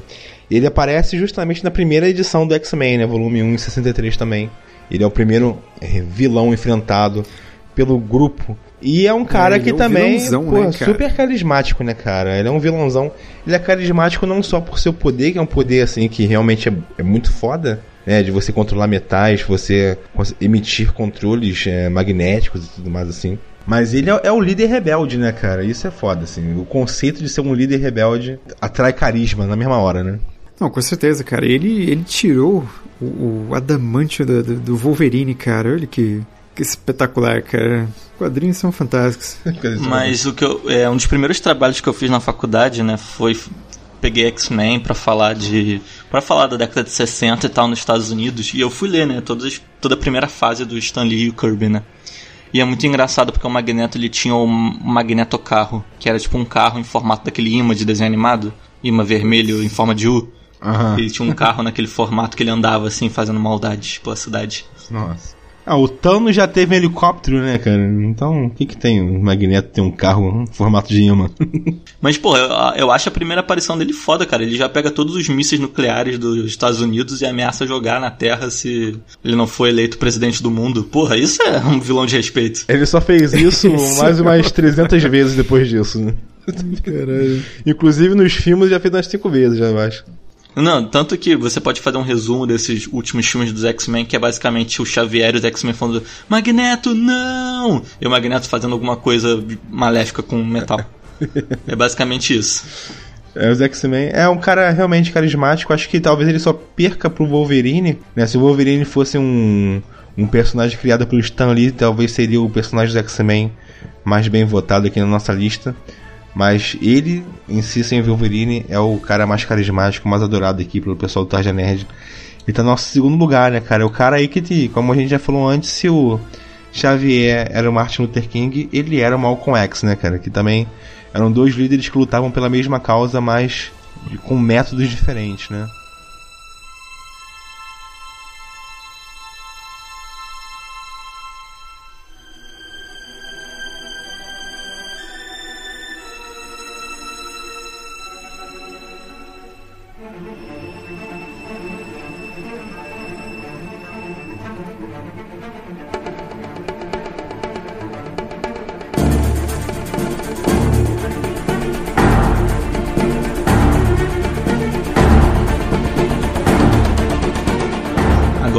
Podemos ir para o primeiríssimo lugar disparado. Justo, justíssimo ainda, eu diria. E foi Ó, disparado se mesmo, Magneto- cara? Se Magneto ficou com 70 pontos, o nosso primeiro colocado ficou com 107 pontos. E é nada mais nada menos do que fucking Homem-Aranha. Cara, o Homem-Aranha surgiu, a primeira aparição dele foi na Amazing Fantasy números 15, que era essas revistas de histórias fantásticas, e era a última edição da Amazing Fantasy. Ela foi veiculada em agosto de 1962 e a revista ia acabar e o Stanley tinha essa ideia do Homem-Aranha. Ele inventou esse personagem e tal, muito na pegada do Homem-Formiga, que era um personagem da época de é, cientistas malucos e monstros que ele reciclou para virar um super-herói.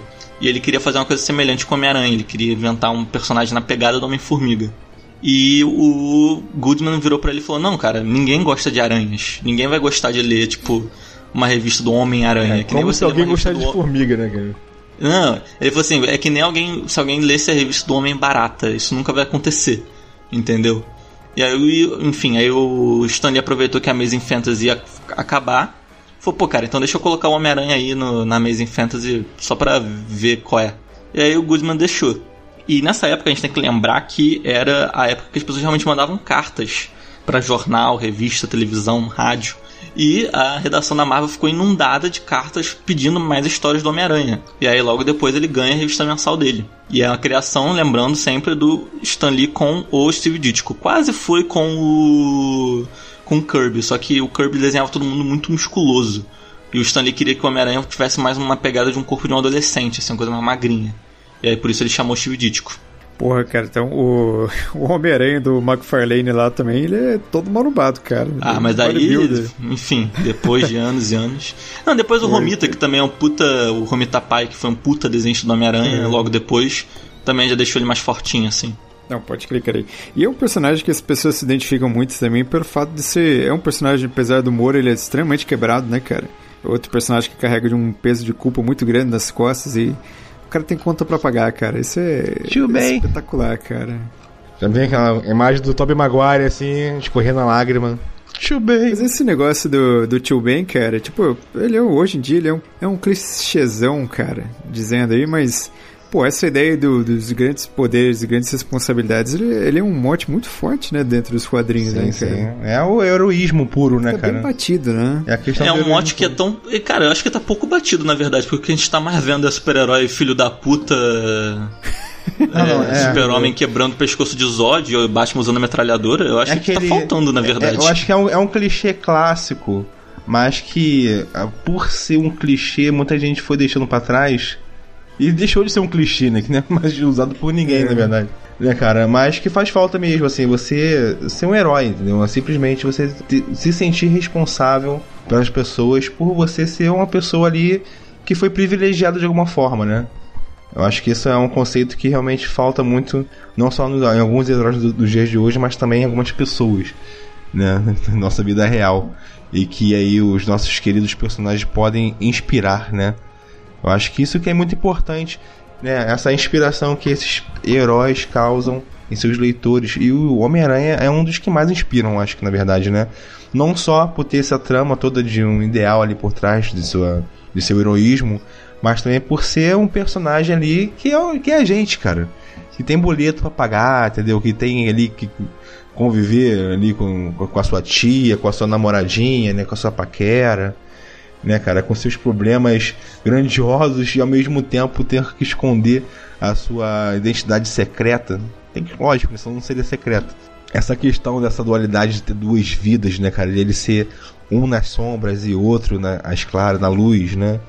Eu acho muito foda essa questão. E também ele é o primeiro nerdinho, né, cara? Ele era um nerdinho que ganhou superpoder, Bem né, nerdinho cara? mesmo. É super inteligente também, né, cara? Então, bem... Que ele é um cara que sofria bullying no colégio, entendeu? E essa coisa também é uma coisa que pega muito o público dos quadrinhos, né? O- Pô, o cara que era o nerd no colégio, apanhava e ganha superpoderes, e a partir desses superpoderes, né, dá uma surra no, no cara que praticava bullying com ele, né? E começa a viver toda uma vida aí. Muita gente né, queria estar no lugar dele, né? Mas aí que, eu, aí que eu acho que é foda, porque eu acho que isso também é uma coisa que ficou meio que mal entendida com o passar do tempo. Porque o Homem-Aranha, enfim, ele virou o Homem-Aranha, né? O Peter Parker ganhou os poderes, mas tipo, isso não mudou a vida dele de Peter Parker, na verdade, só piorou. Ele não batia no Flash, ele não começou a pegar as garotas porque ele era o Homem-Aranha.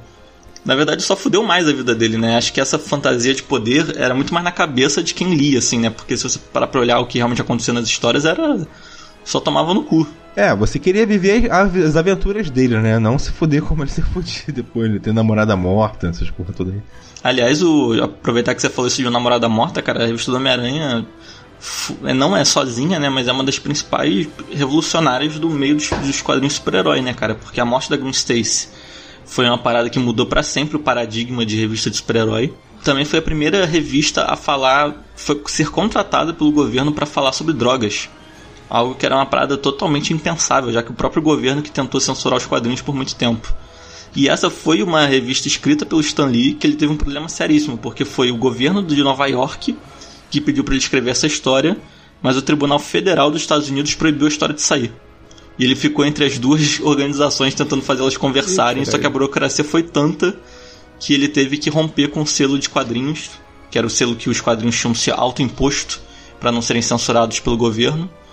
E ele, nesse momento que ele rompe com o selo, é que a galera se sente mais livre pra, digamos, Sair fazer da coisas mais censura, né? ousadas. É. É. Sair do. Era autocensura, na verdade, né? Porque eles meio que se autocensuravam pro governo não censurar. Sim, mas com essa experiência do Stan Lee com o Homem-Aranha fez com que eles tentassem se ousar mais sair dessa estruturazinha limitada da autocensura deles ali, né? E foi só depois do, do Homem-Aranha que o Quarteto Fantástico foi perdendo aos poucos o posto de maior revista de todos os tempos. E aí foi ficando mais para Cara, para. e Homem-Aranha é de 62, né, cara? E é um. É um personagem altamente atual, né, cara? Isso é muito foda. Então, mas seria o Homem-Aranha o mais icônico de todos da Marvel mesmo, cara? Sim, se você for parar um transeunte na rua e pedir pra ele falar um herói, qual que é a chance dele falar Homem-Aranha? Não, depende Cara, é muito, grande. cara. Marvel. Eu acho que se tu pegar hoje em dia, Será, hoje no mundo com o universo cinematográfico aí tão estabelecido da Marvel, talvez ele dispute com outros caras, assim, entendeu? Com outras pessoas. Mas, sei lá, se você pegar uma pessoa que viveu é, diversos períodos, pegou a fase dos, dos quadrinhos, pegou a fase ali é, do começo da década de 2000, depois pegou agora, agora essa fase do universo cinematográfico da Marvel, eu acho que é Homem-Aranha assim, cara. Caralho, o Daniel deu uma roda e... Então, O Daniel Bra- deu uma roda e parou no mesmo lugar, É. cara. Brincadeira. no Brasil, os mais famosos são o Hulk, por causa do seriado que fez muito sucesso no Brasil.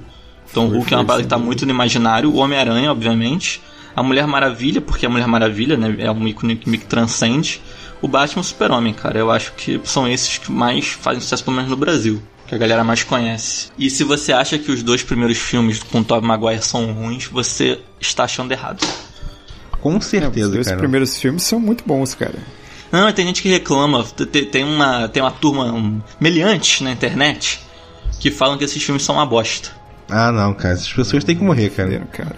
Essas pessoas aí Pô, sem bosta, paciência. cara. aqueles, aqueles que vieram depois, bem logo depois, são bem merda mesmo, cara. Acho que espetacular Homem-Aranha, né? Mas o- os dois primeiros lá do Sanheim são muito bons, Ah, cara. até o Home, é até fraco, esse né? recente Homecoming me irrita um pouco. Esse Homem-Aranha desse atual me irrita um pouco. Também não gosto muito, Ah, não. Mas é legal, cara. Mas os dois primeiros Você são vai os, bastante. dois dos melhores filmes de super-heróis que temos aí, cara, na história. Cara, a cena do Homem-Aranha 2 é a maior cena de heroísmo do cinema. A cena que ele Qual para o trem. você fala? Que ele para o Ah, trem. é verdade. É a maior cena de heroísmo do cinema, cara. Ué, e tem o Octopus também, que é um dos vilões bem icônicos também, né? Do, não só do Homem-Aranha, né? Do universo Marvel também. Um vilão bem interessante, cara. Cara, e aquela cena dele se arrumando pra assistir a peça de teatro da Mary Jane, gastando seu dinheiro, o seu suado dinheirinho pra comprar um buquê de rosas, e ele só consegue comprar três rosas, assim, né? Tocando aquela música do Jet lá, é muito foda, cara. Pode chorar até agora. É pior, Pariu. cara. Ele é bem fudido, né, cara? Coitado. É muito fodido, cara, tadinho, só se fode. E o Homem-Aranha é tão, é tão forte, né, cara, que ele é, acabou influenciando o Super-Homem, né, cara? Muito da reformulação que o Super-Homem teve foi por causa do Homem-Aranha. Peraí, peraí. O Super-Homem começou a tacar teia também agora?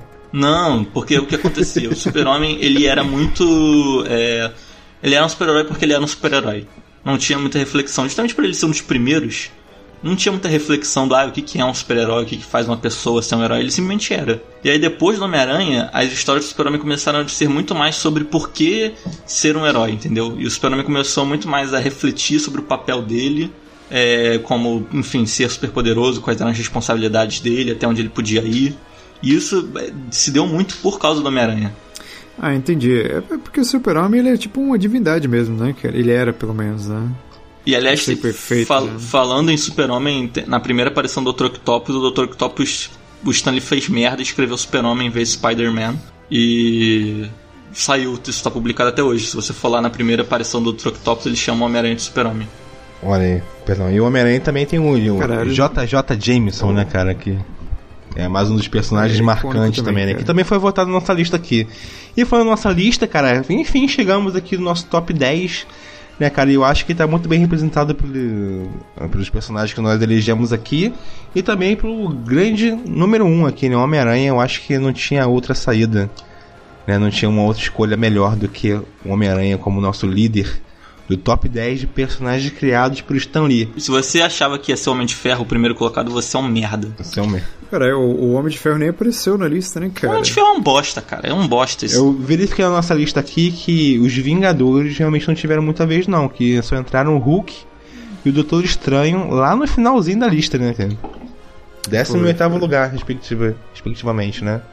E X-Men foi muito bem representado aqui. X-Men em quarteto, né? Que quarteto. Entrou o quarteto e dois vilões do quarteto, do quarteto né? Foi, foi verdade. Então o Galactus e o Dr. Doom, na verdade. Pô, aprove- aproveitar que a gente tá falando do quarteto de novo, só reiterar que o Coisa, ele era um alter ego do próprio Jack Kirby. O Jack Kirby é... é, O, Coisa era escrito pra ser o Jack Kirby, tanto que o, o Coisa fumava charuto, que nem o Kirby, ele era judeu, que nem o Kirby. Caralho. É, é, os amigos da rua Nancy que ficavam enchendo o saco do Coisa, pregando Tinha um- peça nele, eram Tinha um problema reais. de pele também, né, cara? Jack Kirby também tinha um problema de pele. Não, é porque o Jack Kirby, ele falava que ele se via, tipo, ele era um cara até sensível e tal, só que ele criou uma casca por causa da vida que ele teve, que realmente foi uma vida bizarramente dura. Ele participou de gangue e o caralho. Então ele se enxergava isso, assim, como um homem normal, só que com uma pele de pedra. Alguma injustiça ou bizarrice aí na nossa lista? Ah, tem sim. Assim, não, não achei bizarrice, eu achei foda, mas é, o Doutor Estranho poderia sair pra entrar uma outra galera aí. Quem que poderia entrar aí? Diz, Eu acho que o próprio grupo Vingadores em si, o Vingadores como um grupo. Ah, o Vingadores como grupo não entrou, não teve muito voto não, cara. Hum, não, não. Mas acho que caberia, seria justo. Ah, sim, daria pra falar mais, né? Mas, sei lá, o conceito em si, né, é uma galera que se reuniu pra resolver um problema, assim. Não tem muito nem como X-Men, não é como um quarteto. Enfim, né, mas temos algumas bizarrices aqui, que teve galera que votou na versão do Batman do Stan Lee, né, que ele criou na DC, né, cara, é bem bizarro. Tivemos aqui também é, o Adam Warlock, né, tivemos Adam Warlock é foda o também. Warlock, Nick Fury, Rei do Crime sendo votado aqui. Não, Nick Fury é válido, totalmente válido. Teve ótimas fases do Nick Fury com o Stanley. Não, não, mas na lista apareceu o Nick Curry. Nick Curry. Nick Curry apareceu. Aí eu falei, isso que é bizarro, né? Quem que é Nick Curry, cara? Ele gosta muito de comida indiana. É o primo pobre, né? Ó, o Surfista Prateado, Pantera Negra, que é um cara que tá super em alta agora aí, também foi Pô, deixado não, de fora. Pantera né? Negra, ele acabou não entrando na lista aí, né? Mas, mas ele foi bem votado Mas foi bem votado, foram lembrados, né? Foi bem lembrado. Quem que a gente pode citar aqui que é um herói grande que não foi votado? Ah, o próprio Homem de Ferro, Thor. Não, Homem de Ferro foi votado, pô. Ah, não, nem apareceu o que você quer que dizer? nem, é, que nem apareceu. Que nem apareceu, cara. Não, acho que todos pelo menos apareceram na lista. Gavião Arqueiro que- pra variar, né? Gavião Arqueiro. Ah, não, mas Gavião Arqueiro não, pô. É sacanagem, cara. Aí vai o Raul, puxa uma história foda do Gavião Arqueiro. É, o pior que tem mesmo, pior que tem. Pior que tem, cara. Tem umas histórias dele que saíram recentes. Foda mesmo, pra caralho. Futebol. Cara, Ganhou mas. o prêmio Eisner, no, cara. Cara, no dia que a gente gravar um TarjaCast sobre Gavião Arqueiro, a gente conta um pouco dessa história aí. Enfim, galera, tá aí nosso top 10 personagens de Stan Lee, né, cara? Fica a nossa querida e singela homenagem a esse ícone do mundo dos quadrinhos que nos deixou infelizmente, mas é certo que ele teve uma vida realmente plena, né? Ninguém vive 95 anos sem ter vivido plenamente aí em algum momento da sua vida. Fica aí a nossa mensagem e galera, alguém tem uma mensagem pra falar sobre Stan Lee? Eu tenho a frase feita. Eu falei, Raul. Excelsior. Isso que eu ia falar, a gente ia acabar o cast sem ter falado Excelsior. Show de bola, galera. Então, bola pra cima e nos vemos daqui a duas semanas novamente com o TardiaCast. Se lembre aí de seguir a gente nas redes sociais e não esqueça de se apadrinhar também aqui no Tarja Nerd aí. Nosso link tá no post. Show de bola então, galera. Show de bola. Um abraço.